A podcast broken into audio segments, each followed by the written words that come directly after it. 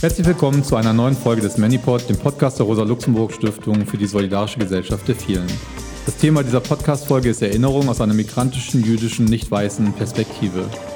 Wer die eigene Geschichte erzählen darf oder muss, ist umkämpft. So sind es etwa nicht zufällig die Angehörigen von Opfern rassistischer Gewalt, die an diese Taten erinnern, etwa wenn die Angehörigen in Hanau unter dem Hashtag Say Their Names auffordern, an die zu gedenken, äh, die gestorben sind, aber sich auch an ihr Leben zu erinnern. Und es sind nicht zufällig die schwarzen Deutschen, die die Traditionslinie des deutschen Kolonialismus angreifen. So sind es auch die Juden und Jüdinnen, die an die Shoah erinnern, so wie es die Roma und Sinti sind, die mit Besetzungen und anderen Aktionen ihre Geschichte dem Vergessen entreißen wollen. Erinnern ist auch eine Bürde, in ihr spiegeln sich Missachtungserfahrungen, dass die eigene Geschichte nicht wert ist, erzählt zu werden.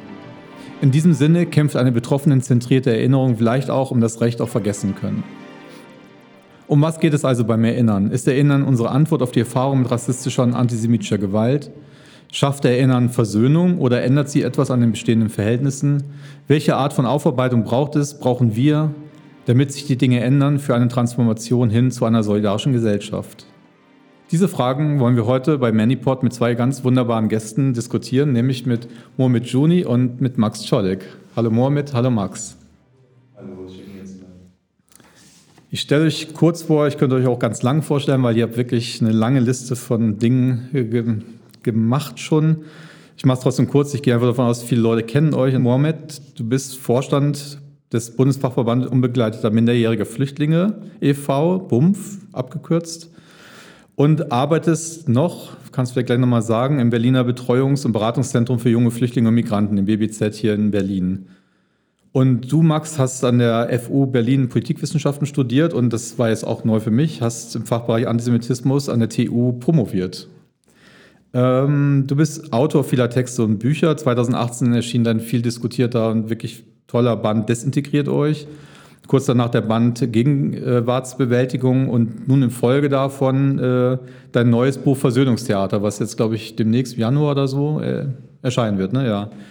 Genau, darüber werden wir heute bestimmt äh, sprechen. Du arbeitest außerdem als Kurator beim, bei der Coalition for Pluralistic Public Discourse, CPPD eines Projekts der Leo Beck Foundation zu pluralistischer Erinnerungskulturen. Und dort gibt es auch einen Podcast, Erinnerungsfutur nennt er sich. Passt ja auch genau zu unserem heutigen Thema der Erinnerung. Genau, Mohamed, mit dir möchte ich beginnen. Ähm, du bist deine Biografie mit zwölf Jahren nach Deutschland gekommen, aus dem Libanon, auch als Geflüchteter. Ähm, hast eine lange Geschichte auch der ähm, Unsicherheit des Aufenthaltsstatus gehabt. Kannst vielleicht gleich noch mal ein bisschen davon erzählen? Ich glaube, es gab auch eine Abschiebung in deiner Familie. Du hast selber sozusagen lange äh, auf einen rechtlichen äh, Status gewartet und lange dafür auch gekämpft. Und ähm, vielleicht kommt daraus auch dein Engagement für ähm, sozusagen genau diese Art der Arbeit. 2005 hast du Jugendliche ohne Grenzen äh, gegründet. Äh, die Arbeit, vielleicht kannst du davon mal noch mal kurz erzählen.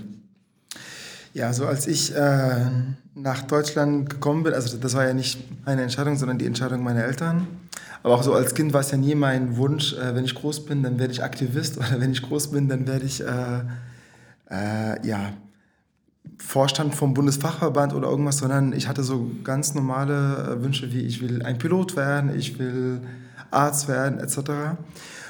Und ich kenne ganz viele Biografien in meiner Umgebung, ähm, die auch so ähnlich sind, die, die so ganz normale Kindheitsträume haben. Und dann kommen die Leute aber auch irgendwie ne, zwangsweise in so einem Aktivismus, weil das ähm, ihr, Lebens, äh, ihr Leben überhaupt sichert, weil sie dann irgendwie in Berührung kommen mit anderen, die davon betroffen sind und verstehen, okay, ich bin nicht alleine mit diesem, äh, mit diesem Problem, ich bin nicht das Problem an sich, sondern es gibt irgendwie wohl eine Struktur, es gibt, also es gibt etwas, was mich daran hindert, diese Träume zu leben. Und dann bin ich irgendwann äh, ja, zum Aktivisten geworden. Und das äh, ist schon irgendwie auch ein Großteil meines Lebens. Ich, ich, ich bin Sozialarbeiter, obwohl ich früher eigentlich Medizin studiert habe, habe dann irgendwann damit aufgehört, habe dann soziale Arbeit gemacht. Ich bin in meiner Freizeit viel auch zu diesen Themen unterwegs. Ich habe einen Lehrauftrag dazu. Ich beschäftige mich ganz, ganz viel mit diesen Themen, obwohl das in meiner Kindheit keine Rolle gespielt hat. Ähm, genau, und auch diese Unsicherheit, ja, bleibe ich jetzt in Deutschland, werde ich abgeschoben, ähm, warum lebe ich überhaupt in so, einer, in, so einer, in so einem Lager, warum kann ich meine Freunde nicht mitbringen, warum gucken uns die Nachbarn irgendwie so komisch an, warum stinkt das hier, warum ist es laut, warum werden Leute auch nachts abgeholt, schreien rum, die Polizei greift ein. All das habe ich tatsächlich erst viel, viel später so verstanden, dass das, ähm, genau, dass das eine Struktur hat und dass da andere Leute davon betroffen sind. Und das hat mich dann dazu geführt, dass ich ähm, im BBZ, wo ich jetzt selber Sozialarbeiter bin, auch andere Jugendliche kennengelernt habe, die davon betroffen sind. Wir haben dann diese Gruppe Jugendliche ohne Grenzen gegründet, die inzwischen bundesweit vertreten ist und jetzt dieses Jahr, äh, ja, was nicht, so 2005 bis jetzt, das sind 18 Jahre, ich kann mhm. nicht gut rechnen, genau, 18 Jahre alt ist. Äh, das ist schon fast eine ganze Generation. Und wenn ich mir manchmal so anschaue, unsere Plakate, unsere Transparente von damals, denke ich, ach krass, hätten wir doch aufgehoben, das wäre auch für die Umwelt ganz gut, dann bräuchten wir nicht heute neue zu machen, weil das sind tatsächlich die gleichen Forderungen. Das Thema Beschulung, das Thema Einbürgerung, das Thema Mitmachen, das Thema keine Abschiebung, das Thema Lagerunterbringung, das sind eins zu eins die gleichen Themen. So, das kann manchmal deprimierend wirken, dass du denkst, okay, was hast du in den letzten 18 Jahren überhaupt geschaffen? Gleichzeitig weiß ich, dass diese, also so die Sachen, die heute anders sind, weiß nicht, mit einer Duldung kann man heute in bestimmten Fällen ins Studium gehen. Das Thema Lager irgendwie hat sich ein bisschen entspannt. Und also so, es gibt so kleinere Veränderungen, wo ich denke, okay, krass, in 18 Jahren so viel Kampf mit so vielen irgendwie Kampagnen und so wenig, aber was hätte sich verändert, wenn wir das nicht gemacht haben? Das wäre wahrscheinlich viel, viel schlimmer äh, geworden, wenn wir, wenn wir und unsere Freundinnen das nicht gemacht haben. So, das ist die Motivation, die mich antreibt, da überhaupt am, am, Ball zu bleiben, weil sonst wäre das echt deprimierend. Stell dir das mal vor, ja. ja 2005 ist ja auch ein Datum, wo einem jetzt nicht unbedingt spontan was einfällt, so als Zäsur oder so. Das war ja kurz in dieser ganzen Phase von ähm, dem, ähm, eigentlich dem Sommer hier, der Aufstand der Anständigen und der Rot-Grün damals um Millennium, äh, Jahrtausendwechsel, wo im Grunde genommen sich eigentlich in der öffentlichen Wahrnehmung alles so entspannt hat dieser Straßenterror der Nazis war irgendwie so ein bisschen äh, ähm, verboten worden, abgeschafft sozusagen, von oben reguliert. Ähm, und im Grunde genommen war es so eine, äh, eine Zeit der Entspannung dieses Jahrzehnts, dachte man, und hat vieles darin ja übersehen, zum Beispiel den äh, Terrorismus des NSU, der, der ging ja sozusagen ähm, vonstatten genau in diesem Jahrzehnt und wurde eigentlich nicht bemerkt, genau von diesen ganzen ähm, Antifa-Strukturen, auch von den migrantischen Strukturen. Nicht? Also aber 2005 ist eigentlich jetzt nicht was, wo man denken würde, da hat sich jetzt eine große äh, Refugee-Bewegung oder so aufgebaut. Ja, 2011, ja, 12 fängt das ja an mit den großen das stimmt, das Marches äh, nach Berlin und in Wien. O-Platz und so O-Platz-Besetzung und so weiter. Also warum 2005? Ich habe, ja, das war, also so 2005 ist einfach ein Zufallsdatum, weil das war so die Zeit, wo ich kurz davor war, mein Abitur abzuschließen und dann irgendwie auf, mein, auf meiner Duldung stand Arbeit verboten, Ausbildung verboten, Praktikum verboten, Reisen verboten, alles. Und ich hatte, das hat für mich aber keine Rolle gespielt. Ich dachte, ja, das ist, also das ist ja nur so ein Stempel, das meinen sie jetzt nicht für Mohammed Juni, weil Mohammed Juni geht zur Schule, hat Topnoten, er geht nicht über Rot, äh, macht alles so, ne, irgendwie. Also das, das meinen sie für irgendwelchen komischen Leuten so. Und also mich werden sie doch nicht abschieben. Hallo, ich so, so also, hä? Hm.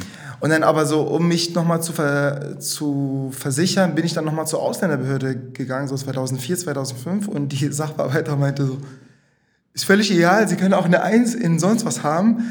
Sie sollen hier Ihr Pass holen und äh, zurückgehen. Ich sage, ja, aber ich gehe zur Schule. Ja, ist mir völlig egal. So, das, ist, das ist nicht dafür relevant.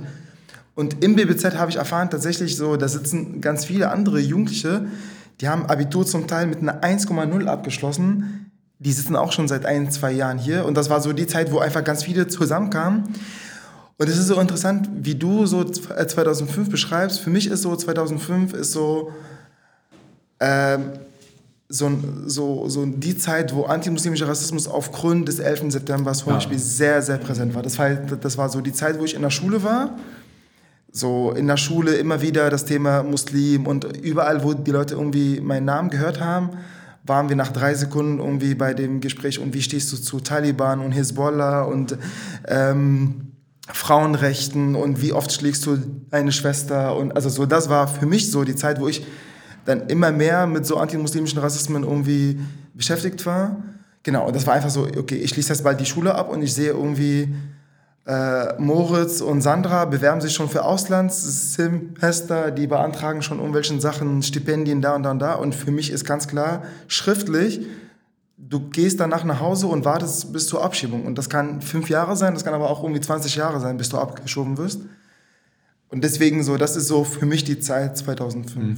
Ja, da hast du natürlich recht. Das ist genau das, was da aufkommt. Ich erinnere mich selber, 2005 war im Grunde genommen das Ende auch äh, von Kanaka-Tag der Gruppe, wo ich äh, genau, ja. organisiert war, und auch von anderen migrantischen Gruppen, weil es ein Riss durch die Communities ging, wo es plötzlich eben nicht mehr nur die Kanaken, die sogenannten, gab, sondern eben plötzlich die guten europäischen und dann die bösen muslimischen äh, Migranten, Migrantinnen. Und äh, dieser Riss in, äh, in den Communities hat auch tatsächlich zum Zerfall, also auf die hatte man eigentlich keine politische Antwort mehr, keine gute mehr gehabt. Und es war für uns auch das, äh, ja, auch das Ende eigentlich äh, dieser Gruppe. Ähm, jetzt Jugendliche ohne Grenzen wird immer als Lobbygruppe auch bezeichnet. Ihr habt ja 2007 dann eben das berühmte Altfall, die Altfallregelung, äh, das Gesetz durchgebracht, äh, wo dann eben viele äh, Menschen mit unsicheren Aufenthalt äh, eben bleiben konnten, Aufenthalt, gefestigten Aufenthalt bekommen haben durch dieses Gesetz.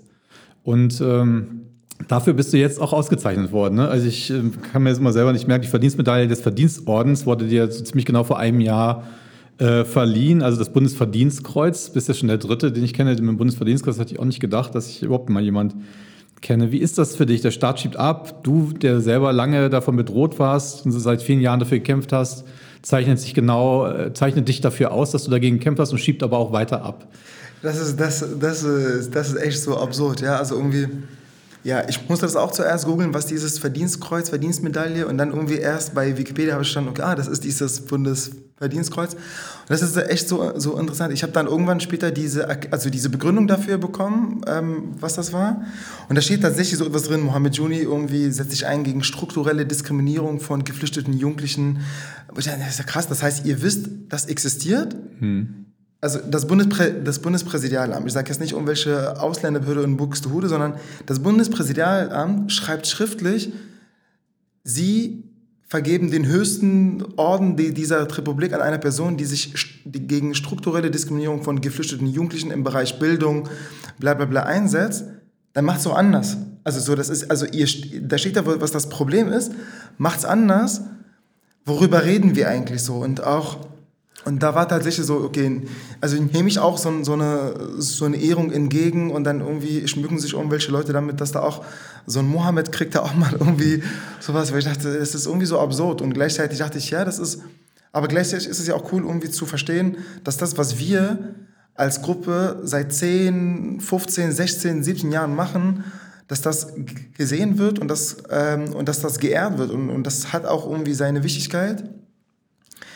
Ähm, und für mich war es einfach aus pragmatischen Gründen war ganz gut, diese, diese, diese Irrung zu bekommen, weil ich hatte das Gefühl, meine Eltern haben zum ersten Mal verstanden, dieser komische Sohn, der nicht Arzt geworden ist und uns äh, stolz gemacht hat, das, was er macht, diese irgendwie Aktivismus und politische Bildungsarbeit, so, so komische Sachen, das hat wohl auch einen Wert und das, äh, da kommt irgendwie, der Botschafter war da, dann irgendwie Medien und das, also, so, und ich hatte das Gefühl, zum ersten Mal haben meine Eltern verstanden, dass das, was ich mache, irgendeinen Wert hat und dass das auch wichtig ist und dass das ähm, auch gut ist. Hm. Das, äh, ja klar, es ist ja nicht nur eine, eine Geste des Staates, sondern es ist ja auch erkämpft worden, dass ja, sowas anerkannt werden muss. Ja. Aber es ist ja trotzdem irgendwie die Dialektik, ne? dass äh, die Gesellschaft hm. schafft so ihr anderes, äh, braucht es auch und bekriegt es gleichzeitig. Und schiebt am selben Tag noch ab. Ja. Also so, so und, und das ist ja auch das, also so noch eine absurde Sache, also ich habe mich ja immer wieder auch gegen das Konzept von Integration entgegengestellt und gesagt, irgendwie, irgendwie,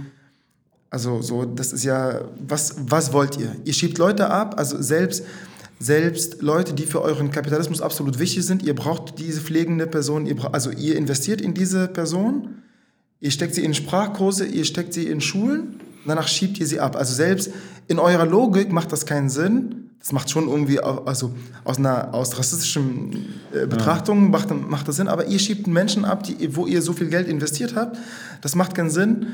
Und habe immer wieder so gegen Integration gesprochen und dann die Integrationssenatorin hat mir das ja sozusagen ausgehändigt. Ähm, ja, also so total absurd alles an dieser, an dieser Ehrung. Äh, ja, trotzdem ähm, war sie schön und dann kam tatsächlich leider auch die unschöne Seite, dass dann aufgrund dieser Auszeichnung mhm. dann auch so ganz viel ja, von Morddrohungen, also da waren noch Beschimpfungen, waren noch irgendwie das Entspannteste, Beleidigungen waren noch das Entspannteste und dann kamen so Bedrohungen, mhm. wir werden mit dir das und das und das machen, so, ne? Mhm. Also auch so was völlig Absurdes, sagen irgendwie so, Mohammed Juni ist so, kein Mensch kennt diese Person, ist die also langweiligste Person dieser Welt.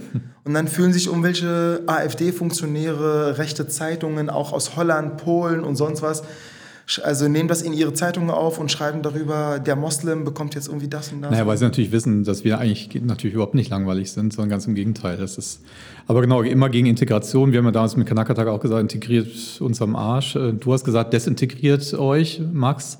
Du bist selber auf großen, vielen Bühnen unterwegs, viel auch im Gorki bei einer weiteren Bundesverdienstkreuzträgerin, Shermin Langhoff, ähm, die ja auch äh, ausgezeichnet wurde. Ähm, was würdest du sagen, wie sind da die Erwartungen an dich? Du sprichst ja wirklich an sehr, sehr vielen Orten. Ich habe es gerade gelesen, ähm, jetzt nochmal in Vorbereitung auf den Podcast, dass du dich da auch nochmal ähm, geärgert hattest über so ein Mediengespräch, äh, wo du den Interviewer gefragt hast, wie er jetzt eigentlich seine Interviewpartner äh, gefunden hat. Und er gesagt, er hat gegoogelt Juden und Antisemitismus und so hat er sich ja irgendwie so die Leute zusammen gegoogelt. Also wie siehst du deine Rolle? Ähm, was wollen die, also was, was für Erwartungen werden eigentlich an dich darin gestellt? Und was willst du da selber natürlich drin? Das ist natürlich das Wichtigere, aber eben auch das. Mhm. Wie ihr jetzt gerade schon geredet habt, genau über diese eigentlich Konstruktion, Erfindung der Kategorie der Muslime ab 2001 und welchen Effekt aber eine Konstruktion auf die realen politischen Kämpfe hat und die Interventionen. Und ich würde Kanakatak als einen veritablen politischen Kampf bezeichnen. Es gibt Gründe, warum diese Kämpfe außerhalb etablierter politischer Strukturen stattgefunden haben, weil diese Strukturen lange Zeit nicht offen waren, bis heute, bis zum gewissen Teil nicht offen sind für ähm, eine Gesellschaft, die nicht nur zusammengesetzt ist aus äh, Deutsch-Deutschen, so aus, äh, wie hast du gesagt, Sabine und Lukas oder so.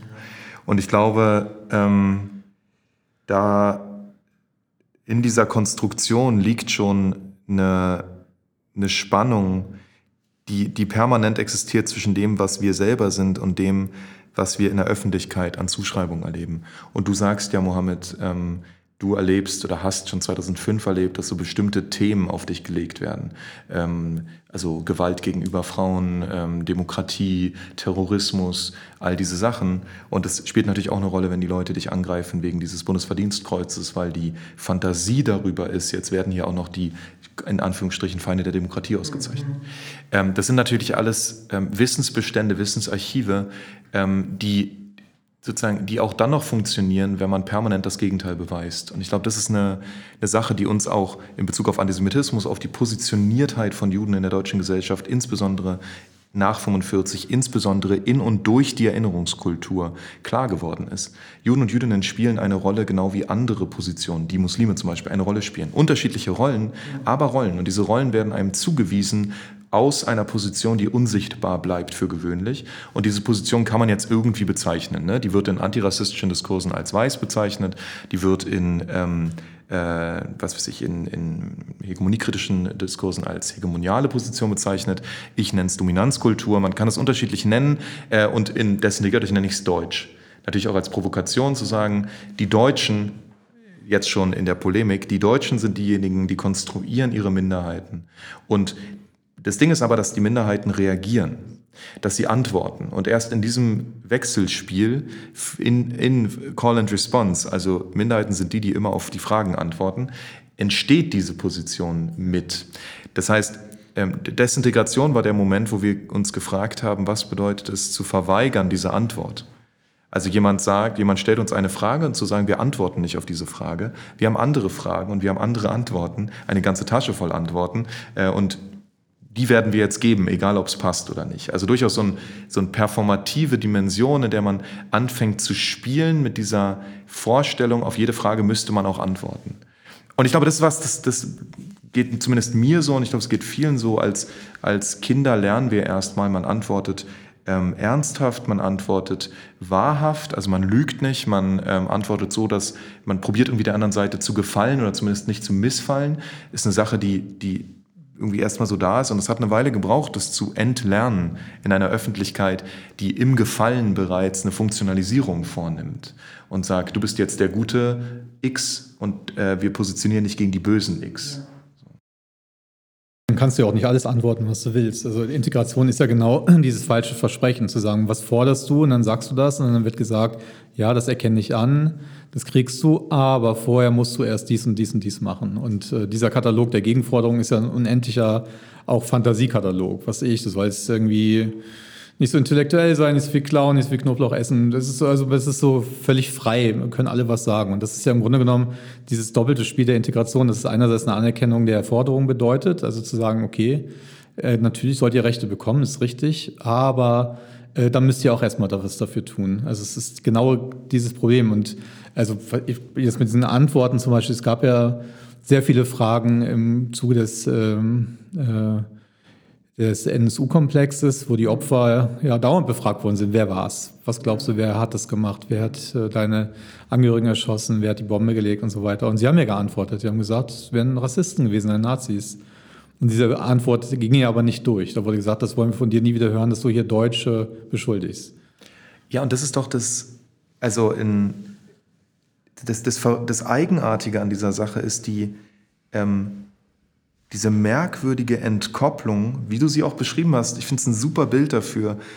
Einerseits vergibst du das Bundesverdienstkreuz an Leute, die gegen strukturelle Diskriminierung arbeiten. Andererseits reflektierst du nicht, dass das eine Konsequenz für deine reale strukturelle Diskriminierung ja. haben müsste, die die Politik ja selber reproduziert die ganze Zeit. Und ich glaube aber, diese Entkopplung, die ist nicht zufällig, die ist auch nicht harmlos, sondern die ist fast schon konstitutiv für die Art und Weise, wie auch Erinnerungskultur funktioniert. Ähm, und nicht nur Erinnerungskultur, sondern auch sowas wie Integrationsdiskurse. Weil, um, um wirklich glauben zu können, ähm, dass Integration in eine deutsche Leitkultur eine sinnvolle Forderung ist, muss man ja bestimmte Glaubenssätze glauben, also annehmen. Und das eine ist, eine Gesellschaft funktioniert gut, wenn sie homogen ist. Das zweite ist, es gibt ein Zentrum in dieser Gesellschaft. Ähm, das dritte ist, Vielfalt ist ein Problem. Ähm, und dann noch so eine, so eine weirde Vorstellung davon, dass wir wie äh, die eigene deutsche Geschichte auch so erzählen können, dass es sich lohnt, in diese deutsche Gesellschaft Minderheiten hineinzubringen und die dann irgendwie darauf zu setzen, dass die deutsch werden. Und ich glaube, all diese Dinge stehen als Erzählung in einer Spannung zur Geschichte, wie sie wirklich stattgefunden hat und wie sie bis heute stattfindet. Wir leben ja nicht in einer Gesellschaft, die vor allem bedroht ist von Vielfalt, sondern die allen Statistiken nach bedroht ist von exzessiven Homogenisierern. Das sind die, die zu 90 Prozent die Gewalt ausüben, die in dieser Gesellschaft stattfinden. Wenn wir uns anschauen, äh, was Rechtsterrorismus an, an Gewalt produziert hat, dann steht das in fast keinem Verhältnis zu dem, was andere Formen von Terrorismus in dieser Gesellschaft an Gewalt produziert haben. An physischer, realer Gewalt, die Menschen äh, äh, sozusagen tot hinterlassen haben. Und das wird natürlich exponentiell mehr, wenn wir den Nationalsozialismus mit reinzählen. Denn Dennoch erleben wir eine Angela Merkel, die ein Jahr nach, nach den Anschlägen von Hanau sagt, also nach Lübcke, Hanau und den Anschlägen auf die Synagoge in Halle, wissen wir, wie gefährlich rechter Terror ist. Ich denke so, ja, und davor hast du das nicht gewusst? Merkel war äh, äh, Jugendministerin in den 90er Jahren, die weiß das. Und das Interessante ist diese Goldfischhaftigkeit, vielleicht Schwarz-Rot-Goldfischhaftigkeit, mit der eine deutsche Gesellschaft die Dinge immer wieder neu lernt und dann immer wieder sofort vergisst und dann immer wieder überrascht ist und dann wieder vergisst und dann ein Bundesverdienstkreuz verleiht und wenn man sie darauf hinweist, dass das in einer Spannung ist zu der Politik, die sie machen, sagt, hm, stimmt, das ist ja irgendwie in einer Spannung zur Politik, die wir machen. Also wie eine, ein, eine völlig, ein, wie ein, ein, ein, ein Unvermögen, die Handlung, die man macht, mit dem Selbstbild, was man produziert, abzugleichen. Das ist, glaube ich, ein Signum der Art und Weise, wie Erinnerungskultur in Deutschland und ich, glaube, so ich glaube auch, dass also das, das, das Gefährliche an, an, an so Integrationsdiskurse, ich habe einmal gesagt auf einem Podium, ich sage, ey, ich verstehe nicht, was die Leute ein Problem haben mit Integration. Also ich würde mich auch integrieren, ich würde mich sogar assimilieren. Gar kein Problem. Gib mir diese Checkliste, wo drin steht, was, was müsste ich tun, damit ich nachts durch Brandenburg fahren kann mit der, mit der Regionalbahn, ohne Angst zu haben. Damit ich irgendwo im Dorf in Franken eine Wohnung kriege und damit ich irgendwie mich beteiligen kann. Sag mir, was muss ich tun, damit ich hier nicht immer wieder Ausgrenzung erlebe, dann assimiliere ich mich. Ich, äh, ich konvertiere, ich, also ich komme zwar irgendwann an einer physiognomischen Grenze, ich kann bestimmte, also so, ich kann meine Physiognomie nicht verändern. Aber ich würde alles machen, nur sag mir, was ist das? Also diese, diese gefährliche Idee von, ähm, wenn alle integriert sind, dann ist es harmonisch, aber integriert in was? Und diese Homogenisierung oder dieses Denken von Homogenisierung führt zu einer Harmonie. Ja, für wen? Wenn wir alle gleich sind, für wen ist das ein optimaler Zustand? Für Angehörige einer Dominanzkultur ist das ein erstrebenswerter Zustand, weil alle sind irgendwie nach einer bestimmten Vorstellung gleich. Aber wir wissen ja auch aus der Geschichte, was passiert mit denen, die nicht gleich werden können, beziehungsweise die irgendwann nicht gleich gemacht werden können. Also ja, so, und, und, die, die, Ungleichen werden ja auch als ungleich produziert. genau, ja, und wer entscheidet das? Ich meine, wer ist denn gleicher als die Migranten, die hier seit 50 Jahren ihre Steuern zahlen, arbeiten, ihre Kinder zur Schule schicken? Nichts ist normaler und ordentlicher sozusagen als das Leben, aber es wird ja sozusagen als das andere Voll. produziert. Und die meisten, weiß nicht, so Migranten, Geflüchteten, die wollen genauso ein langweiliges Leben führen wie Sandra und sonst was. Sie wollen irgendwie arbeiten, Geld verdienen, einmal äh, im Jahr in die Türkei fahren, all-inclusive essen und äh, ein schönes Leben. Also, so, also ein, ein, ein, ein noch mehr deutscheres Leben wollen die meisten Migrantinnen oder die meisten irgendwie Klassifizierten nicht.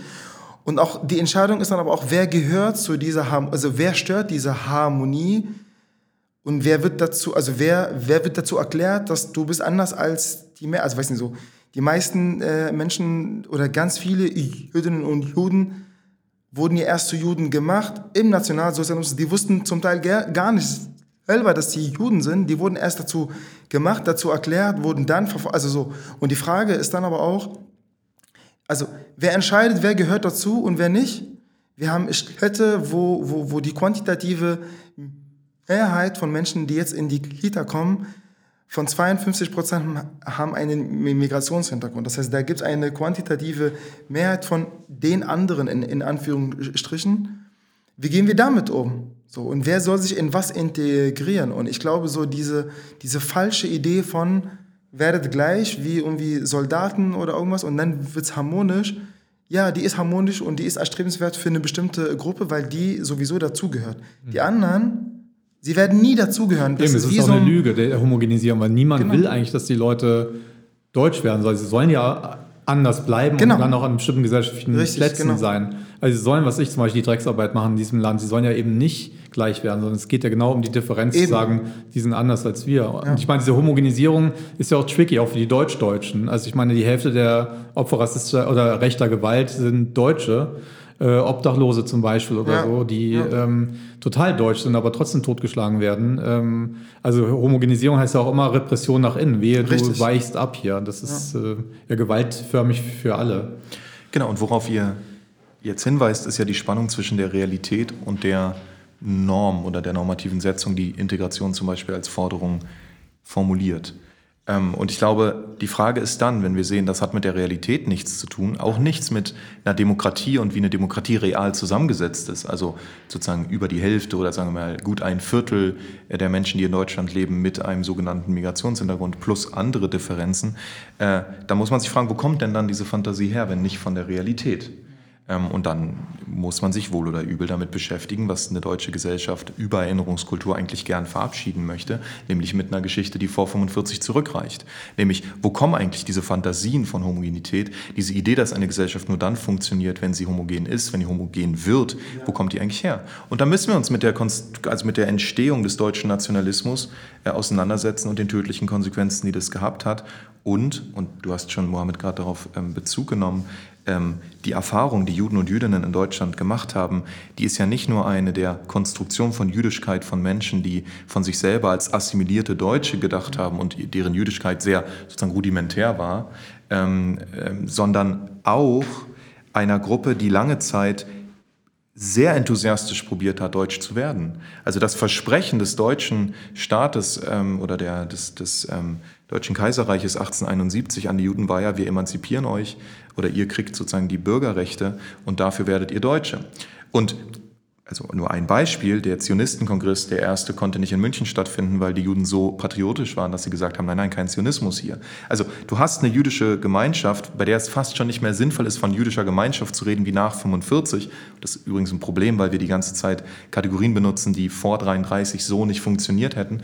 Ähm, und eine Gemeinschaft, die probiert, deutsch zu sein, also die im eigentlichen Sinne das Versprechen der Integration annimmt, zu sagen, wenn wir deutsch werden, werden wir beschützt.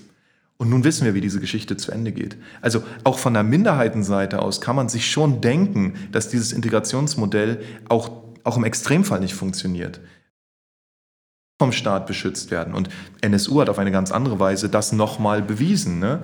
Die NSU-Akten, die jetzt gerade geleakt wurden von Böhmermann äh, äh und fragt den Staat, unterstreichen ja nochmal, auf welche Weise deutsche Sicherheitsbehörden nur diejenigen schützen, die sie zu sich selbst zählen. Und alle, die nicht zu ihnen dazugehören, die sind quasi gar nicht auf dem, nicht mal auf dem Radar. Sozusagen ist nicht mal mehr, es gibt nicht mal mehr Rassismus, weil das spielt quasi überhaupt keine Rolle.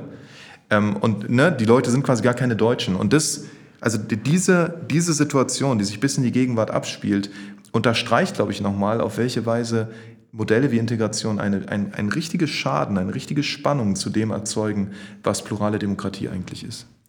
Ja, weil sie von der Frage ablenkt eigentlich äh, die Frage nach Rechten, die ja die entscheidende Frage der Zugehörigkeit ist. Die Frage nach Rechten, Recht zu bleiben, Recht auf gute Ausbildung für die Kinder, auf faire Entlohnung, auf äh, korrektes Wohnen.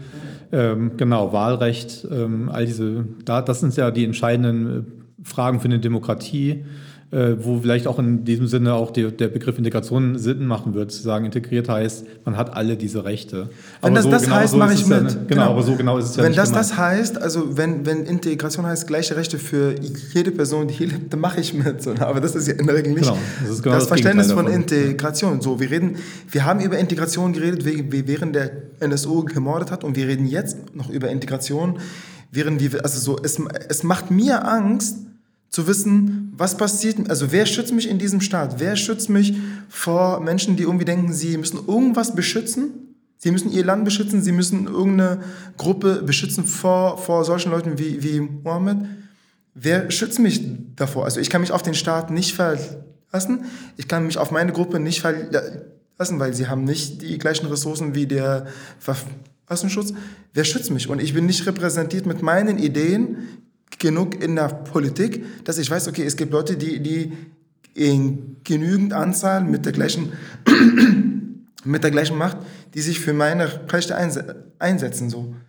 Mhm. Und, und wer, wer, wer beschützt mich? Und je mehr ich mich mit dem NSO beschäftige, desto mehr Angst kriege ich einfach, weil ich nicht weiß, wer beschützt mich in diesem Staat. Ja, du hast ja eben auch angesprochen, seit du das äh, Bundesverdienstkreuz gekriegt hast, bekommst du auch Hassmails, Todesdrohungen. Wie gehst du denn damit um? Also die Frage de, des Schutzes ist ja eine ganz konkrete Frage, ist ja keine abstrakte Frage, sondern wirklich eine ganz konkrete Frage. Menschen werden ja angegriffen und zwar genau die, die sichtbar werden, ne? die in den Zeitungen stehen, die auf eine Bühne gehen, die anfangen zu schreiben, zu sprechen in ihrem Namen aus einer migrantischen, nicht weißen, jüdischen Perspektive, werden ja zur Zielscheibe. Ähm, das ist ja das, was immer passiert. Wie, wie gehst du jetzt konkret damit um? Ist es seit einem Jahr, ich weiß nicht, ist das jetzt weniger geworden? Bleibt es? Äh, wie, wie ist das für dich? Ja, ich habe mich lange ähm, entschieden, eigentlich nicht darüber zu sprechen, weil ich dachte so, ich will nicht, dass, dass diese Idioten auch noch irgendwie eine Bühne kriegen. Und gleichzeitig ist es aber auch wichtig, darauf hinzuweisen, was passiert denn eigentlich mit Menschen, die unsichtbar gemacht werden mit ihren Ideen, mit, ihrer, mit ihrem Körper und dann aber auch noch sichtbar werden, weil das ja auch wichtig ist, so in, in unseren Kämpfen sichtbar zu werden. Und dann aber auch mit der Gefahr leben müssen, mit die, also mit den Gefahren leben müssen, die eine Sichtbarkeit mit sich bringt. Und also so, du kannst ja nicht darauf vorbereitet werden, dass irgendwie, dass wenn du so ein langweiliges Interview in der Taz gibst und Integration in Frage stellst, dass dann irgendwelche Leute irgendwie dir äh, Morddrohungen irgendwie schicken. Ähm, und das war tatsächlich sehr erschreckend, irgendwie zu, zu lesen, was da so die Leute für Mordfantasien kriegen. Ähm, dann hat sich das LKA bei mir gemeldet. Äh, nee, beziehungsweise nein, nein. Ich habe mich halt dann irgendwie, ich habe eine Anzeige gestellt die Polizei hat sich lange geweigert, meine Adresse zu sperren, weil, es, äh, weil diese sehr konkreten Drohungen nicht als ähm, wirkliche Gewahr verstanden worden sind. Bis das Präsidialamt sich eingeschaltet hat und dann erst wurde die Adresse, ich glaube irgendwie zwei, drei Wochen später, wurde gesperrt. Ich musste richtig einen Antrag stellen, begründen, obwohl, also die Mails lagen vor. Ähm, und in diesen zwei, drei Wochen, wer weiß, irgendwie, was mit meinen Daten irgendwie passiert ist. Und, und ich habe erst im Nachhinein erfahren, du kannst für sieben Euro kannst du die Adresse von jeder Person rauskriegen. Für, sieben Euro kann jeder Vollpfosten die, die Adresse von uns allen irgendwie rauskriegen und damit machen, was diese Person will. Dabei reden wir die ganze Zeit über Datenschutz und Datenschutz und Datenschutz. So, wo bleibt dieser Datenschutz, wenn es wirklich darum geht, meine Daten zu schützen? Und ähm, ich hatte eine gute Beratung durch Fachstellen, die sich damit beschäftigen. Ich hatte sehr gute Freundinnen, die mich dabei begleitet haben, die dann irgendwann meine E-Mails gelesen haben, damit ich das nicht machen muss. Ähm, und ich hatte die eine Info, dass äh, ja, das wird jetzt nochmal sehr viel sein. Und dann nach sieben Wochen suchen sie sich das nächste Opfer. Und das war tatsächlich dann so. Dann kam nochmal eine, ein, eine Person aus dem Rechenlager, so ein ähm, so, ein, so ein christlicher Fundamentalist, Stürzenberger, irgendwie ist auch sehr bekannt, hat eine Recherche über mich gemacht von sieben Minuten. Ich denke so, was würde, also was für ein Scheißleben musst du haben, damit du eine Recherche machst über Mohammed Huni, ist so? Der hat alles recherchiert, was ich früher gearbeitet habe, wie ich irgendwie mal erzählt habe, ich lese das Vaterunser mit den Patienten, wenn sie irgendwie im Sterbensprozess sind, also so völlig banal und hat daraus konstruiert, ich bin ein Kommunist und ich bin ein Islamist. Und diese Kombination, die ja eigentlich nicht Sinn macht, aber die in, seinem, in seiner Welt Sinn macht, äh, wäre das gefährlichste und Alarmstufe Rot. Und auch, daraufhin gab es nochmal ganz viel Rückmeldung aus AfD-Kreisen da an, die haben das nochmal aufgegriffen. Und dann hat sich das nach ein paar Wochen irgendwie tatsächlich entspannt und dann, ähm, ja, ich, also ich bin jetzt in irgendwelchen Newslettern von äh, Rechten, hm. bekomme dann irgendwelche E-Mails aber das, äh, genau, das hat sich dann auf jeden Fall entspannt. Sehr oft so, dass so Feuilletonisten, Konservative, in der konservativen Presse Leute so ähm, ins Blickfeld nehmen und Nazis das mitlesen und dann darüber eigentlich erst hm. die konkrete Bedrohung dann ja. entsteht. Ich weiß nicht, wie geht dir das? Also kommunistischer Islamist, du bolschewistischer Jude, ich weiß nicht, das ist ja genau das andere Bild dafür, also auch was, was man denkt, warum eigentlich? Ähm, aber diese, diese Schreckensdinger werden ja immer so zusammen äh, hm. äh, gebunden. Du kennst ja wahrscheinlich auch ähm, die Situation bedroht zu werden. Ja, und ich glaube, ja, sicher auch ähm, Bedrohung und ich ähm, würde aber auch sagen, es gibt auch eine innerjüdische Problematik, die damit zu tun hat, dass wir eine sehr massive Dominanz westdeutscher Perspektiven haben und diese kommunistisch-jüdische Geschichte, die ja fast schon notwendigerweise größtenteils in Ostdeutschland sich abgespielt hat und, wie ich kürzlich gelernt habe, in Wien, ähm, äh, die spielt überhaupt keine Rolle mehr. Also sowas wie eine Jüdischkeit, die ähm, was mit einer politisch-ethischen Einstellung zu tun hatte und weniger mit Religion zum Beispiel, die ist absolut unsichtbar im Moment. Ähm, und die wird so ein bisschen, glaube ich, spielt die wieder mehr eine Rolle, je mehr sich äh, die Kinder der äh, sowjetischen EinwandererInnen aus den 90er Jahren zu Wort melden, weil die natürlich auch nochmal einen anderen Take haben auf das, was heißt, jüdisch zu sein, ähm, aus Israel Leute, die nach Deutschland kommen und sozusagen dieses politische Verständnis von Verantwortung für die Welt oder Verantwortung für eine Reparatur der Welt oder so stärker in den Vordergrund rücken. Also das sind auch so Traditionslinien, die schließen sich eben nicht aus. Es gibt, ist glaube ich nicht ganz zufällig, dass äh, Juden und Jüdinnen in den ähm, 20er Jahren also schon ab dem 19. Jahrhundert, aber dann in den 10er und 20er Jahren verstärkt sich mit so kommunistischen, sozialistischen Idealen identifiziert haben.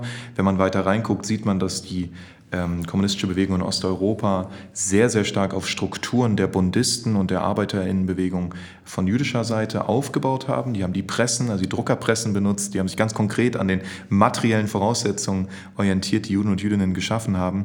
Ähm, und das ist aber eine Geschichte, die dann ja auch wieder äh, tragisch und verheerend endet. Also sozusagen die, der, der sowjetische Kommunismus hat ja auch der äh, jüdischen Seite vielfach das Herz gebrochen. Also im, literally im Umbringen, im Erschießen, aber auch ähm, als ein Ideal, als eine Hoffnung darauf, dass die Welt eine bessere werden könnte.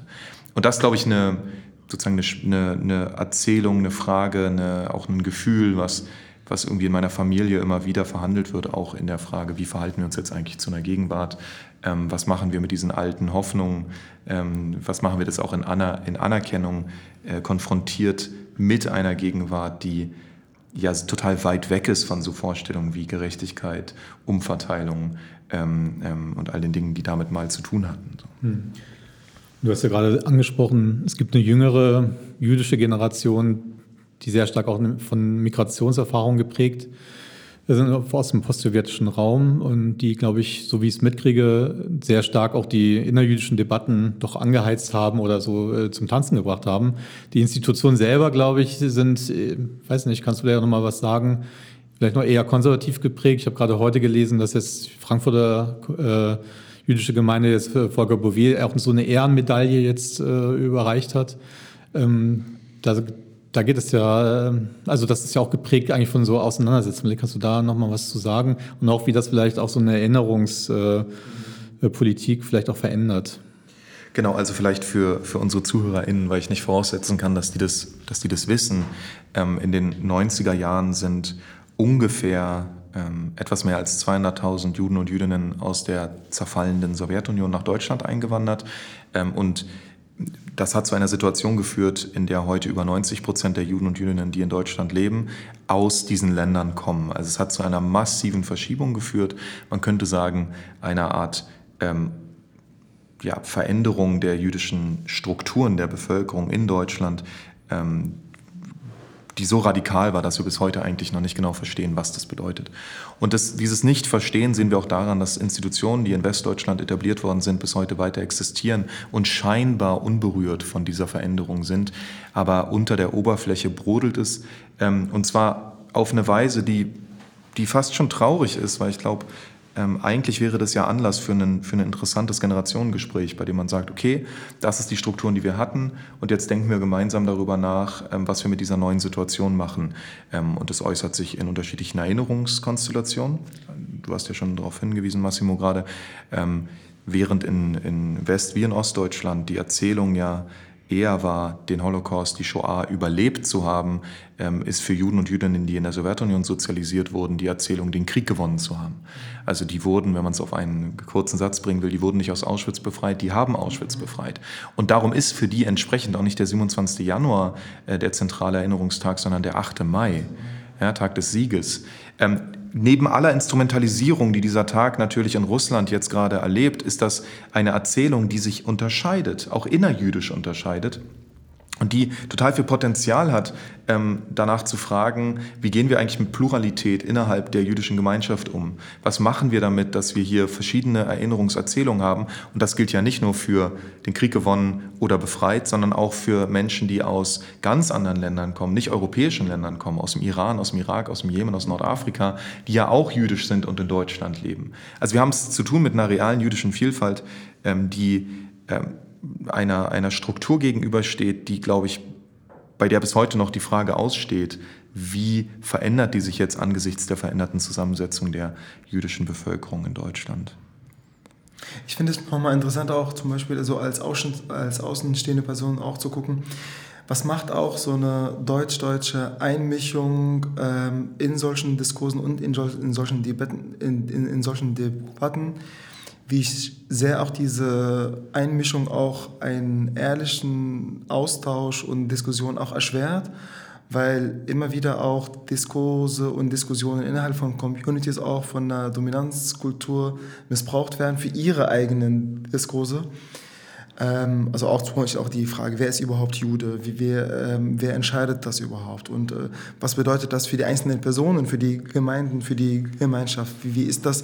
Wie verhält es sich, dass äh, manche äh, jüdische Gemeinden auch zum Beispiel zu 90 Prozent aus Konvertiten äh, bestehen? So, ne? Also diese Einmischung von außen macht es nicht unbedingt äh, entspannt innerhalb der Community und in gesicherten Räumen irgendwie zu diskutieren und da auch zu Ergebnissen zu kommen, ähm, weil es immer wieder unter einem bestimmten Fokus steht. So. Ja, und ich glaube, weil es eine Art Verschiebung der Machtverhältnisse be be mhm. bezweckt. Also du hast eine Situation, in der gibt es bestimmte Mehrheitsverhältnisse und du hast eine Situation, in der nach ähm, aktuellen Zahlen ähm, ungefähr 55 Prozent der Juden und Jüdinnen, die heute in Deutschland leben, nicht mehr Teil von jüdischen Gemeinden, also religiösen Gemeinden sind. Das heißt, wir haben eine Situation, in der die etablierte Struktur äh, äh, der Repräsentation der Gemeinden, der Zentralrat, nicht mehr die Mehrheit der Juden und Jüdinnen in Deutschland repräsentiert. Das ist eine neue Situation.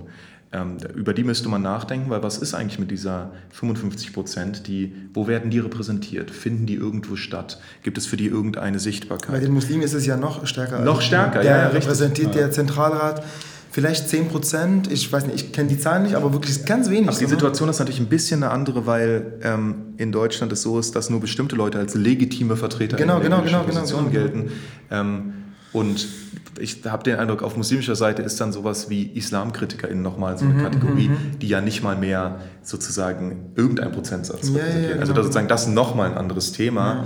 Ähm, mir scheint nur, du hast eine Situation, da müsste man jetzt eigentlich, hätte man eine, echt eine Chance, darüber nachzudenken, ähm, was machen wir jetzt mit dieser hm. neuen jüdischen Lebendigkeit, die ja auch eine großartige Nachricht ist, auch im Sinne einer Gesellschaft, die will, dass jüdisches Leben hier in Deutschland wieder existiert. Absolut, ja, jüdisches Leben wird wahrscheinlich anarchisch sein. Also es wird wahrscheinlich nicht unter einer Definition oder in einer Institution stattfinden und das ist real das, was passiert und es wird uns nicht immer gefallen und es wird irgendwie in verschiedene Richtungen gehen und so weiter und so fort.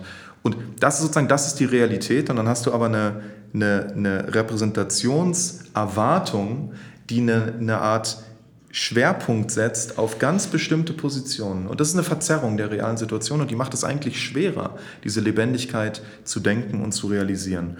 Und das, glaube ich, ist so ein bisschen, das ist die Schwierigkeit, die du auch angesprochen hast, eines, eines dominanzkulturellen Blickes, der dann eine reale jüdische Vielfalt wieder wie vereinfältig macht, ja. wieder homogenisiert ja. auf einen ganz bestimmten Ausdruck von Jüdischkeit. Ja. Und das führt dann auch dazu, zu, zu dem, was du gerade angesprochen hast, dass Volker Bouffier von dieser Gemeinde ausgezeichnet wird. Ich denke so, das kann doch nicht sein. Eine Person, die also A, so viele Menschen abgeschoben hat, die die NSU-Akten so lange weggesperrt hat, die sich gegen jede Aufklärung gesperrt hat. Also das, und das führt dann dazu, dass bestimmte VertreterInnen, also auch das, das kenne ich auch aus, der, aus den Diskursen, wer vertritt Muslime in, in Deutschland, da kommen Leute, A, da stehen keine Personen dahinter. B, das sind Personen, die nach dem Mund reden. Äh, C, das sind, äh, das sind Personen, die, die, die so komische äh, Perspektiven haben und so. Also so, und das führt aber dadurch, dass diese Personen nach dem Mund reden, dass, die, dass diese Personen irgendwie nicht äh, sagen, ey, wenn ihr wirklich äh, mit uns reden wollt, dann müsst ihr das und das und das verändern. Ähm, ja, und das, und, das, und das erschwert eine ehrliche Debatte, die aber auch wirklich sehr schmerzhaft sein kann, die aber auch sehr schmerzhaft sein muss, weil sie auch sehr ehrlich ist und weil sie nicht irgendwie äh, Friede, Freude, Eierkuchen irgendwie als Ergebnis haben wird vielleicht.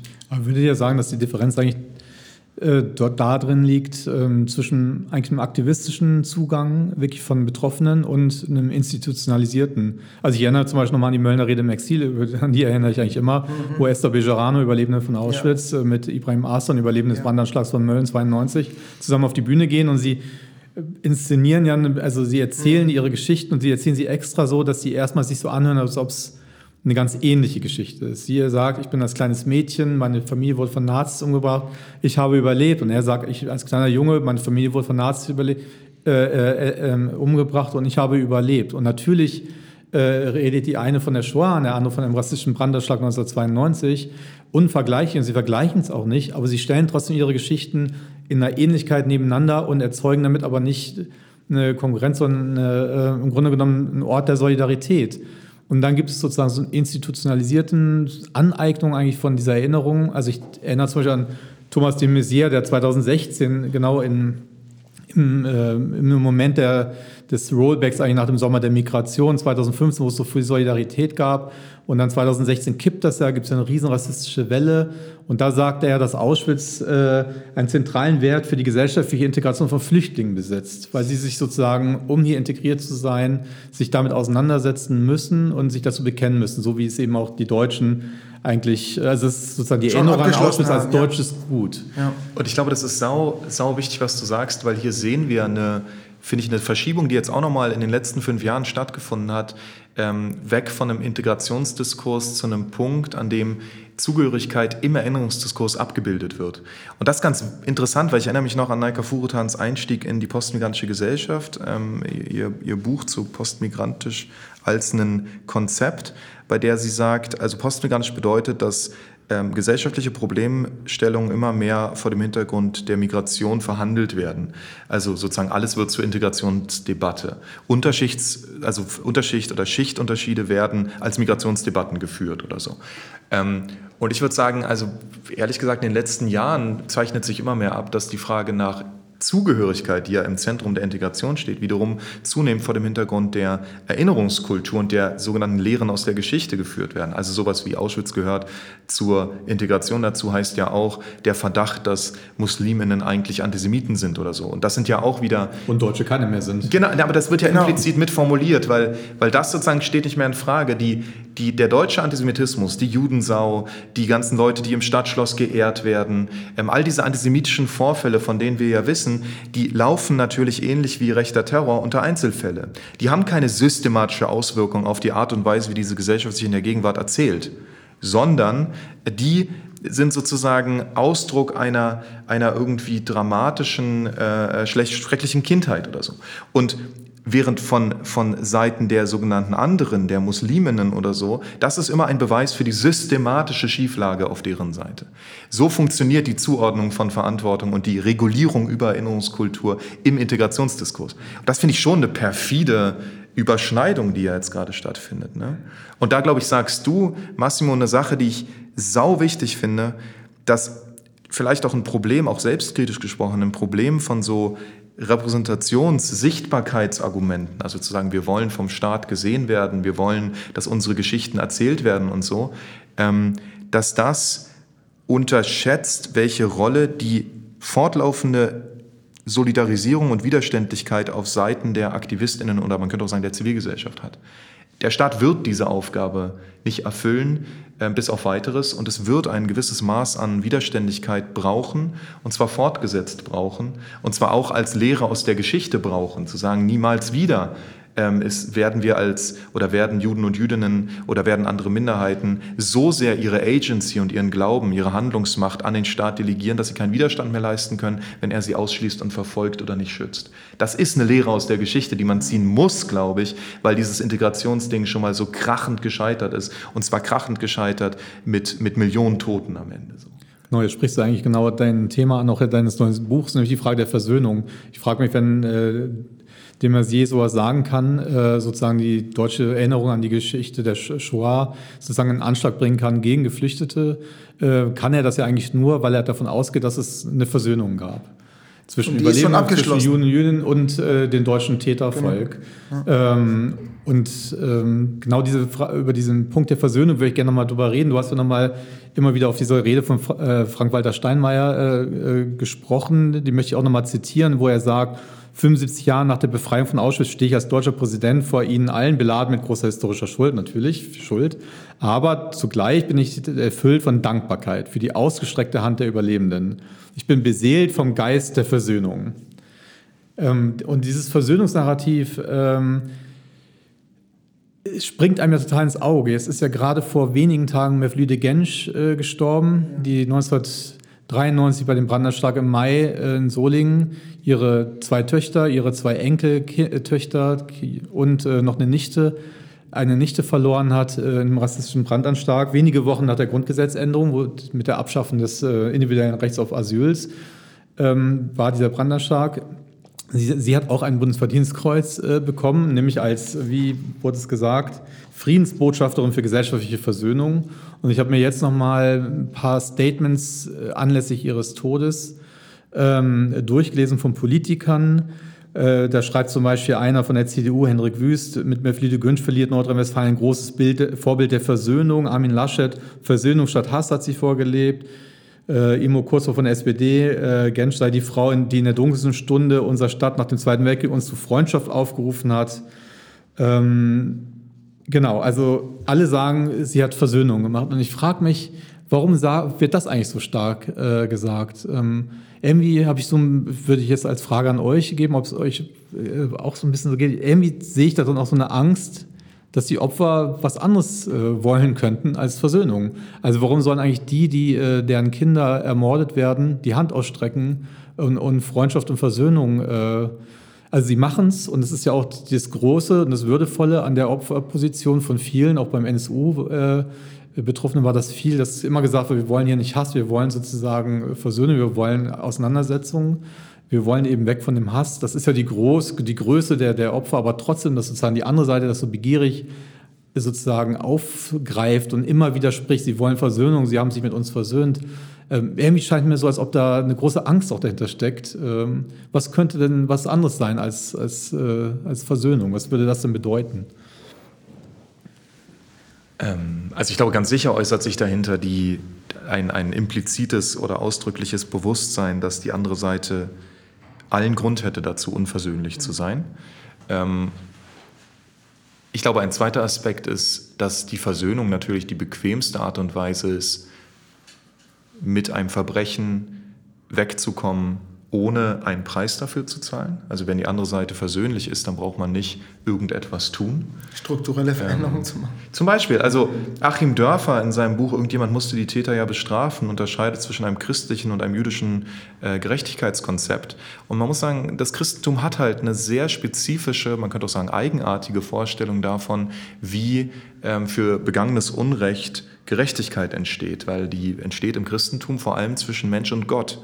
Ja, deswegen geht es ja auch, dass man irgendwie so ein paar Gebete betet und dann bist du sozusagen, äh, dann hast du das Problem wie bewältigt. Zumindest bei den Katholiken. Zumindest bei den Katholiken, aber es ist schon, also es gibt schon so eine Art ähm, Innerlichkeit, die dich ins Verhältnis zur, zur, zur Göttlichkeit setzt. Und im Judentum gibt es die Vorstellung, dass zwischen Verbrechen oder Ungerechtigkeiten, die zwischen Menschen gegangen wurden, auch nur zwischen Menschen geklärt werden können. Das ist nicht zwischen Mensch und Gott. Und was das bedeutet, auf Erinnerungskultur gelegt. Also was bedeutet es denn, dass das Verbrechen, was Deutsche gegen Juden begangen haben, zwischen Deutschen und Juden äh, geklärt werden muss? Da müsste man dann sagen, naja, dafür braucht es dann Prozesse, also Gerichtsverfahren, all die Instanzen, die für Gerechtigkeit so in der Gesellschaft da sind. Ja? Es bräuchte ähm, äh, zuvorderst eine Strafverfolgung, es bräuchte eine Anerkennung der, der Opferschaft, es bräuchte eine Entschädigung äh, und so weiter und so fort. Und all diese Dinge, all diese realen Handlungen, die zu vollziehen wären, die, zeigt Achim Dörfer, vor allem in Bezug auf Strafverfahren, haben nicht stattgefunden. Unter ein Prozent der Verantwortlichen für die Shoah sind jemals strafrechtlich belangt worden und von der Höhe der Strafen will ich gar nicht erst reden. Das heißt, wir reden hier über eine Situation, in der die Versöhnung als eine Behauptung einer Sache, die so nicht stattgefunden hat, weil ich kenne nicht so viele Juden, die ihre Hand ausstrecken, weil warum auch? Ja? Warum sollte man der deutschen Seite auf diese Weise entgegenkommen? Ähm, dass diese äh, Versöhnung eine Art Ersatzhandlung wird für die Handlung, die man eigentlich zu vollziehen hätte. Weil die viel schwerer ist auch. Ja, natürlich ist die schwerer, weil sozusagen um Erinnerungskultur nicht nur als eine Geste, eine symbolische Handlung, eine Dankbarkeit äh, zu produzieren, sondern auch als eine Reihe von realen Umstrukturierungen der Gesellschaft dafür, dass die Gesellschaft, äh, die Vergangenheit sich nicht wiederholt. Also Erinnerungskultur als Versuch, die, die Gegenwart so einzurichten, dass sich die Vergangenheit nicht wiederholt. Dafür bräuchte es eine reale Problematisierung von Kontinuitäten, von, von Gewaltverhältnissen, von äh, äh, all diesen Normalisierungstendenzen, der Integration der Nazis nach 45. Und das ist etwas, was Erinnerungskultur, glaube ich, aktiv verhindert oder zumindest niemals ernsthaft angestrebt hat. Ähm, und das, glaube ich, ist schon eine, eine krasse Spannung zu dem, was eine deutsche Gesellschaft sich selbst erzählt also über die Erinnerungstheater, wie Michael Bodemann Richtig. 96 Richtig. das ausgedrückt hat. Und du nimmst den Begriff ja und sagst Versöhnungstheater. Aber es gibt ja auch die Unversöhnlichen. Ismail Joska zum Beispiel, der gesagt hat, ich werde euer Urteil im NSU-Prozess nicht anerkennen, der Vater von Halit. Das ist ja eine unversöhnliche Geste, eben nicht die Geste der Versöhnung. Solange hier nicht aufgeklärt ist, wer dahinter steckt, wer meinen Sohn getötet hat, wie die Rolle des Verfassungsschutzes, werde ich dieses Urteil nicht anerkennen. Und warum sollte er auch? Also warum, warum, also wie, also wie selbstgefällig ist das zu erwarten, dass eine Person, dessen Angehörigen irgendwie umgebracht worden sind und wo es bis heute noch keine, keine richtige Aufklärung gab, welche Rolle der, der Staat da, da drin gespielt hat, warum sollte diese Person persönlich sein? Diese Person hatte nicht den Wunsch, äh, vor diesem Mord irgendwie persönlich zu sein oder auf irgendeiner Bühne aufzutreten oder bei irgendeiner Konferenz oder Blumen entgegenzunehmen. Das war nicht sein Wunsch, sondern sein Wunsch war, diesen Angehörigen nicht zu verlieren und mit diesen Angehörigen zu leben. Ähm, und ich glaube, dieser Wunsch nach Versöhnung, der kommt so nach, nach so, und jetzt endlich mal bitte jetzt Ruhe. Das ist ein sehr, sehr deutscher Wunsch nach endlich mal Ruhe wir haben mit, mit damals nichts zu tun, die sind gestorben, die sind gestorben, wir wollen jetzt endlich mal Ruhe, Schlussstrich. Ähm, und Versöhnung könnte, ja auch so ein Instrument sein, nach endlich mal Ruhe haben, endlich mal gar nicht mehr darüber reden. Und das andere wäre, ich gucke mir an, was passiert, wer davon profitiert, wer profitiert bis heute noch davon, wer, wer hat wirklich was ver ändert. Wie, wie bringen wir das Thema in Schule? Wo wird in Schule heute über NSU gesprochen, wenn nicht die Lehrkräfte ein bisschen interessiert sind und, und das irgendwie reinbringen? Hane, also du müsstest wirklich Geld, Ressourcen, Kraft viel, viel, viel in die Hand nehmen, um wirklich was zu verändern. Und da ist Versöhnung ist dann viel, viel preiswerter. Du machst ab und zu ein bisschen Veranstaltung, übergibst ein paar Blumen, der Bundespräsident vergibt Kreuze am laufenden also ich frage mich, warum das auch überhaupt ein Kreuz ist, warum das nicht. Warum kein Halbmond? Warum das kein Halbmond oder Stern oder eine Blume oder sonst was ist. Also das ist ja viel, viel preiswerter und entspannter und sagen, okay, vielen Dank, die Angehörigen haben uns äh, entschuldet, entschuldigt und äh, wir sind jetzt fein, weil wir können, also weil, weil wir, wir haben unser Soll erfüllt, fertig. Und ich glaube, ich glaub, genau das ist, wenn man sich anschaut, sozusagen in realen Handlungen, wie übersetzt sich das eigentlich, dann hast du eine Situation, da wird irgendwie dein, dein Business wird geklaut, dein Haus wird abgebrannt, deine Verwandten werden umgebracht und dann werden ein paar Steine hingelegt und man sagt, jetzt ist wieder okay, oder? Ja. Das ist aber, also ich glaube, das ist die Genialität, muss man schon sagen, der deutschen sogenannten Erinnerungskultur ist, dass man aus der Verdrängung, also aus dem Nicht-Thematisieren von Gewaltgeschichte in eine ähm, sozusagen Lokalisierung der Gewaltgeschichte übergeht. Also man, man verdrängt sie nicht, man sagt nicht, dass es nie passiert, man sagt, ja, das ist passiert, aber wir sind drüber hinweg. Und das ist die Voraussetzung, um dann Stadtschloss wieder zu bauen oder um dann Zeitenwende zu machen oder so. Du musst, und weil das die Voraussetzung ist, darfst du dich auch nicht beirren lassen von der AfD im, im Parlament mit 12,6 Prozent, weil das ist sozusagen unbeirrbar durch die Realität. Ähm, und das macht Schule. Äh, wenn ich jetzt, ich habe ein paar Mal digitale Auftritte in, in Kanada gehabt, ähm, da, da sagen die Leute dann am Anfang vielen Dank, dass diese Veranstaltung auf dem Gebiet der sowieso Native Americans äh, stattfinden kann. Ähm, das, das ist die Entsprechung davon. Du sagst sozusagen vielen Dank, dass wir dieses Land klauen durften. Ende. Und wenn das keine Konsequenzen hat, dann, dann handelt es sich um Versöhnungstheater. Dann handelt es sich um die symbolische Ebene als Ersatzhandlung dafür, dass real irgendeine Veränderung vollzogen wird. Und nochmal, wenn das stimmt, wenn der Staat gut darin geworden ist, besser darin geworden ist, auch als vor 30, 40 Jahren, Repräsentation nicht als eine Handlung mit Konsequenzen, sondern als eine Ersatzhandlung zu denken. Mhm. Also sagen, Diversität als Sprache bedeutet nicht eine reale Policy, die dahinter einhergeht, dann Strategie verändern müssen. Da müssen wir uns nämlich fragen, ob das, was sehr erfolgreich natürlich auch als eine Policy, als eine Strategie, als Repräsentationsforderung stattgefunden hat, also seht uns, repräsentiert Jüdischkeit, äh, schafft einen, was weiß ich, Antisemitismusbeauftragten oder Frauen in die Bundeswehr oder was auch immer, dass das mittlerweile ähm, nicht mehr die Effekte hat, die wir uns versprechen.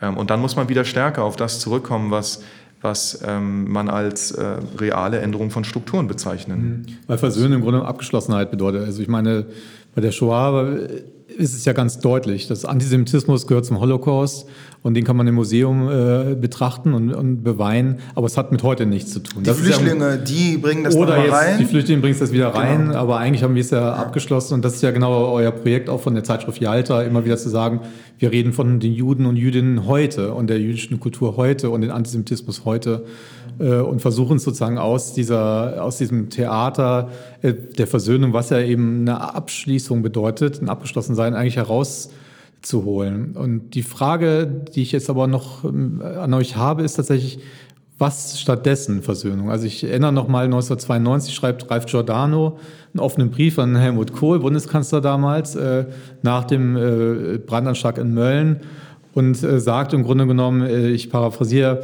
er und andere Juden in Deutschland ähm, glauben nicht mehr daran, dass dieser Staat willens sei, sie und andere Immigranten wirksam zu schützen, weshalb sie dazu übergegangen seien, selbst für ihren Schutz zu sorgen, zur Not auch mit Waffengewalt. Es gab einen riesengroßen Aufschrei damals. Der Artikel hieß Ausländer äh, wehrt euch. Wehrt ja. euch, genau, Ausländer wehrt euch. Ähm, genau, das Motiv der Rache, du hast eine Ausstellung dazu gemacht und auch dazu publiziert.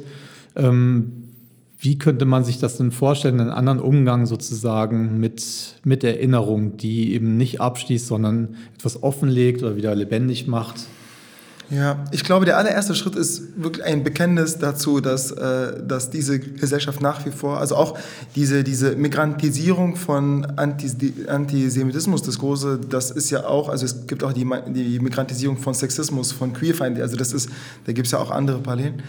Ich glaube, die, der erste Schritt ist ein Bekenntnis dazu, dass, dass, dass wir von Rassismus nach wie vor sehr stark profitieren, dass, äh, dass, wir, dass diese Gesellschaft ist deswegen so reich und so glorreich und so toll, nicht weil die Deutschen so pünktlich sind und so fleißig sind, sondern weil wir Jahre, Jahrzehnte, Jahrhunderte lang andere Menschen ausgebeutet haben und nach wie vor das auch tun heute und dass dieser Reichtum darauf beruht ähm, dieses Bekenntnis dazu und sagen, ja, und wir, wir wollen vielleicht was daran verändern, aber wir wissen nicht.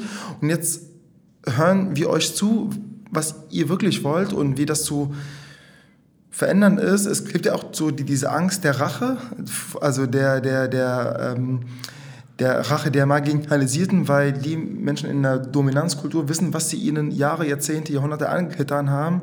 Und indem sie ihnen viel mehr Zugänge und Ressourcen zugestehen, haben sie Angst vor der Rache, dass ihnen das angetan wird, was sie ihnen angetan haben. So. Ich glaube aber, dass, dass, äh, dass ja, wir brauchen Räume unter uns, damit wir darüber reden, okay, was heißt für uns Versöhnung?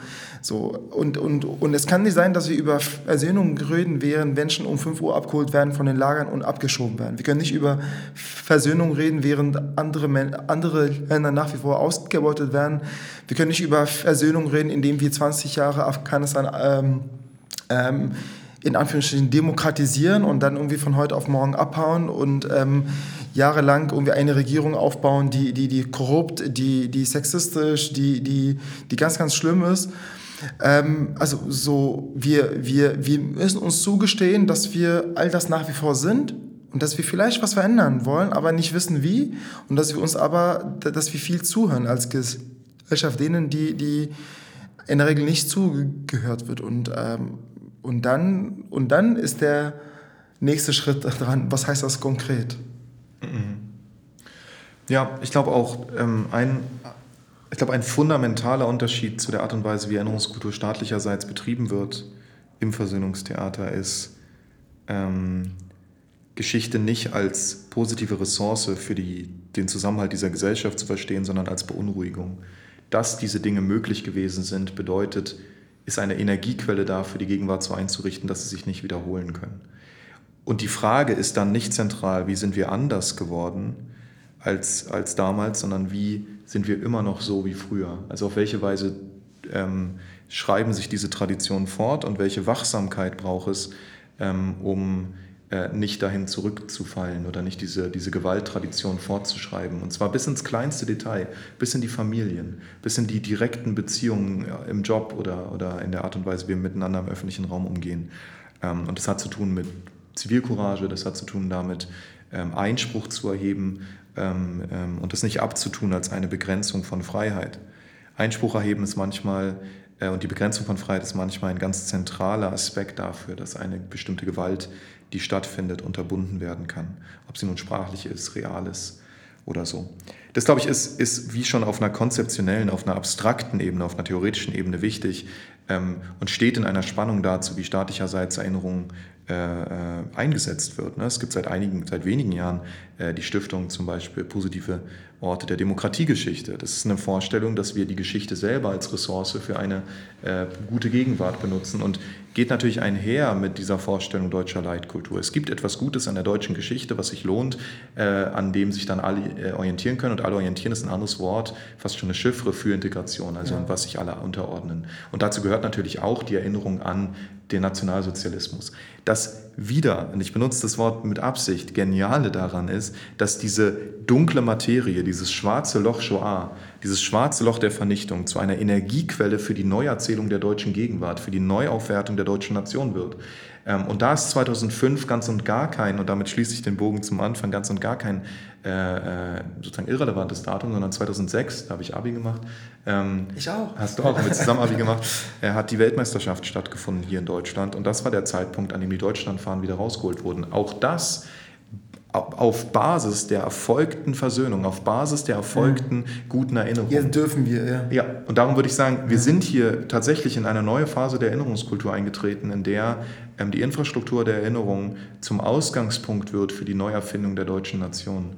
Und das ist eine, ein, ein Verhältnis zur Geschichte, was es nahezu unmöglich macht, die Untröstlichkeit, die Verletzung, die Abwesenheit, die, die Gewalt, die, die Armut, die diese, die Verarmung, die diese, äh, die diese Gewalt in den letzten Jahrhunderten und vor allem im letzten Jahrhundert herbeigeführt hat, ähm, angemessen ähm, überhaupt zu äußern.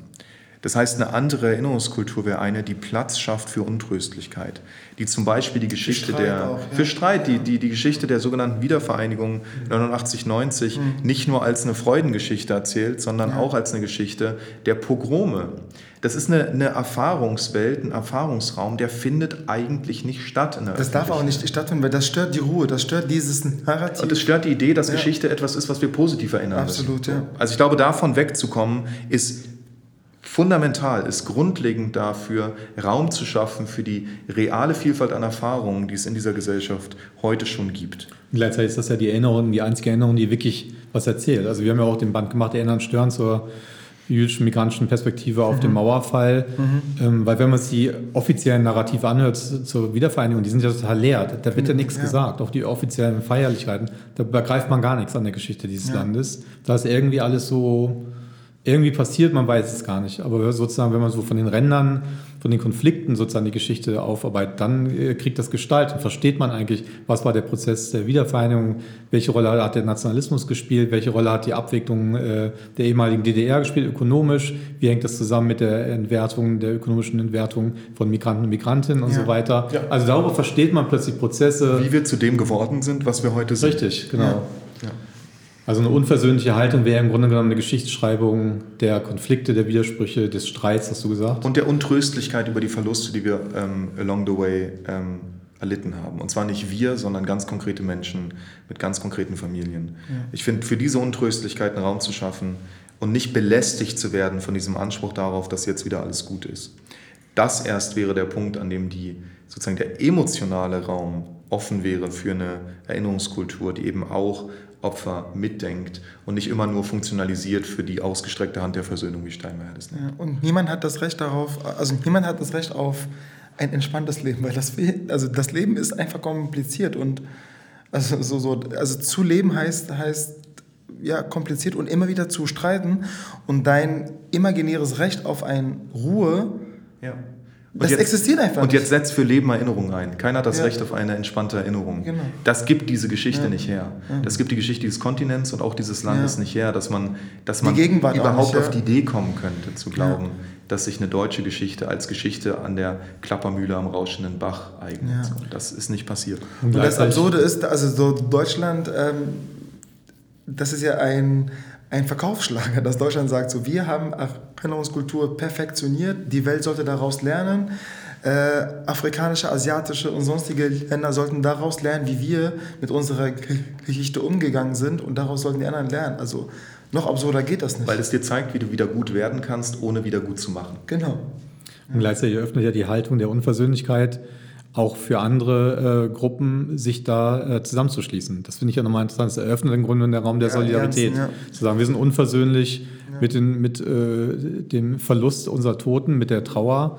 Äh, und ähm, das lädt eigentlich andere ein, die eine ähnliche Erfahrung gemacht haben, eine ähnliche, nicht die gleiche, dieselbe, sondern eine andere, eine distinkt andere, nicht äh, gleiche, aber trot- trotzdem eine ähnliche, die sich da äh, zusammenfinden können. Und im Grunde genommen, weil das ist ja sehr stark passiert, jetzt auch nach Halle zum Beispiel, bei- nach dem Anschlag von 2019 im NSU-Komplex ja auch, ähm, dass sozusagen diese mehrstimmige, multiperspektivische Erinnerung im Grunde genommen eben viele Leute einlädt, zusammenzukommen, statt sie gegeneinander auszuspielen. Weil das ist ja auch in der Versöhnung in dem Versöhnungstheater ist das ja auch ein Effekt davon. Also mit den einen versöhnt man sich, mit den anderen nicht und sie werden dann gegeneinander, nebeneinander gestellt.